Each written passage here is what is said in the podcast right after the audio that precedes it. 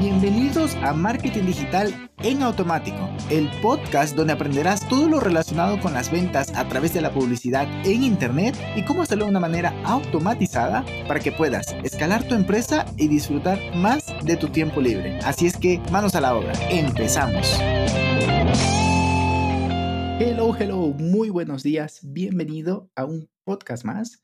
Muy buen miércoles. Estoy feliz porque el día de hoy te voy a compartir algo que me fascina utilizar con los clientes. Esto, pues obviamente no es de cosecha propia, esto eh, pues lo he encontrado en libros, en uno de, mis, uno de mis mentores ya hace algunos años me enseñó, pero pues en estos últimos meses lo he estado utilizando mucho más, tanto para mi marca personal como para la agencia, como, o sea, para pensar en una estrategia para aplicarlo en la agencia, pero también ya con clientes y es de la famosísima teoría del cliducto. ¿De qué hablamos? O más bien, ¿en qué momento debemos de analizar esta teoría? Bien, esto lo puedes analizar incluso cuando estás empezando un negocio, que estás en el punto en el cual dices, mm, no sé qué vender. A ver, tengo esta habilidad, digamos, nutricionista, tengo esta habilidad, pero no sé qué vender. Pues facilito, ven a revisar esta teoría y lo vas a saber. O si no, si estás en un punto en el cual tú estás como consultor de negocio o tu negocio como tal está un poco avanzado, entonces lo que puedes hacer es pues revisar esta teoría y decir, ah, mis productos están equilibrados en estos tres modelos, que es cliducto de estructura, cliducto de margen y cliducto de imagen. Ahorita vamos a hablar en profundidad. Pero pues si estás en un punto en el cual tu negocio está un poco avanzado o el de tu cliente, ¿está cumpliendo con esta teoría? ¿Tiene sentido adaptarla a mi caso? Y pues respondiendo a estas preguntas, si la respuesta es sí, pues es el momento de hacerlo. Así es que basta ya de preámbulos y vamos allá. Primero, hablando de cliducto de estructura, es el producto que vendes muy cotidianamente, que es de alta rotación y de precio bajo incluso, ¿no? Puede ser mm, que vendes, eh, que tienes un restaurante. Entonces, estás vendiendo la comida, pues normal, de lunes a viernes o de lunes a domingo, si es que trabajas todos los días, pues es un producto de alta rotación y lo que haces es venderle a un tipo de cliente, ¿no? Y cuando todo va bien, pues entonces ahí lo tienes, ese producto, pues que te va a sostener, ¿no? Luego tenemos, bueno, ahorita te explico por qué te hablo de cuando todo va bien, ¿ok? Creo que me adelanté mucho en eso, pero vale, vamos con el segundo cliducto, que hablamos ya del cliducto de margen.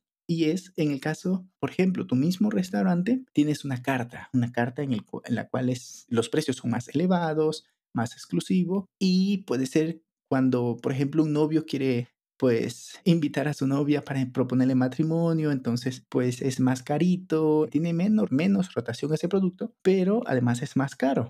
Entonces te permite ganar más esporádicamente. En mi caso puede ser, ah, mira, algún, alguna consultoría que cada vez las voy estructurando más para poder ofrecer un servicio más profesional y más metódico. Entonces es un producto que ocasionalmente se da, ¿no? Una consultoría, ocasionalmente se da. Entonces eso es un cliducto de margen, ocasionalmente, ¿no? Y luego tenemos el cliducto de imagen, importantísimo trabajar los tres al mismo tiempo. El cliducto de imagen habla de, siguiendo con el ejemplo del restaurante, restaurante es cuando digamos que un, un deportista famoso viene a tu comedor y no necesariamente te va a pagar, pero el simple hecho que él venga ya te da una gran presencia o le pagas a un influencer, no necesariamente un jugador, pero sí un influencer. Esto me hace acordar de la película Rambo, cuando él ya era Rambo, sí, sí, sí, no, no era Rambo, era Rocky, Rocky.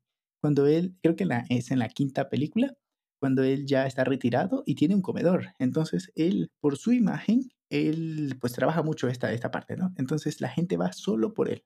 Va a comer, la comida es rica y todo eso, pero el simple hecho que esté él le da un gran posicionamiento a su comedor. Pero también tiene que ver en el caso, por ejemplo, de nosotros que nos dedicamos al marketing digital, o a un profesional, digamos, la nutricionista, para continuar con ese ejemplo, pues ella puede hacer alguna conferencia, aunque no le pague, aunque ella tenga que movilizarse a otra ciudad, el simple hecho de ir y decir luego, ah, mira, estuve en, en este congreso de alimentación, estuve dando pues una conferencia sobre, no lo sé, alimentación o, la dieta cetogénica, creo que se dice. Estuve dando una conferencia al respecto y pues ya eso te da el renombre para ponerlo en tu portfolio, en tu página web, en tus redes sociales, grabarlo incluso y compartirlo en tus redes sociales, insisto. Entonces esto lo que hace es que te permite desmarcarte de la competencia, trabajas tu posicionamiento. Si tienes un buen branding, esto será fenomenal que se compaginen esas dos em, pues, herramientas que tenemos, tanto el branding como el producto de imagen.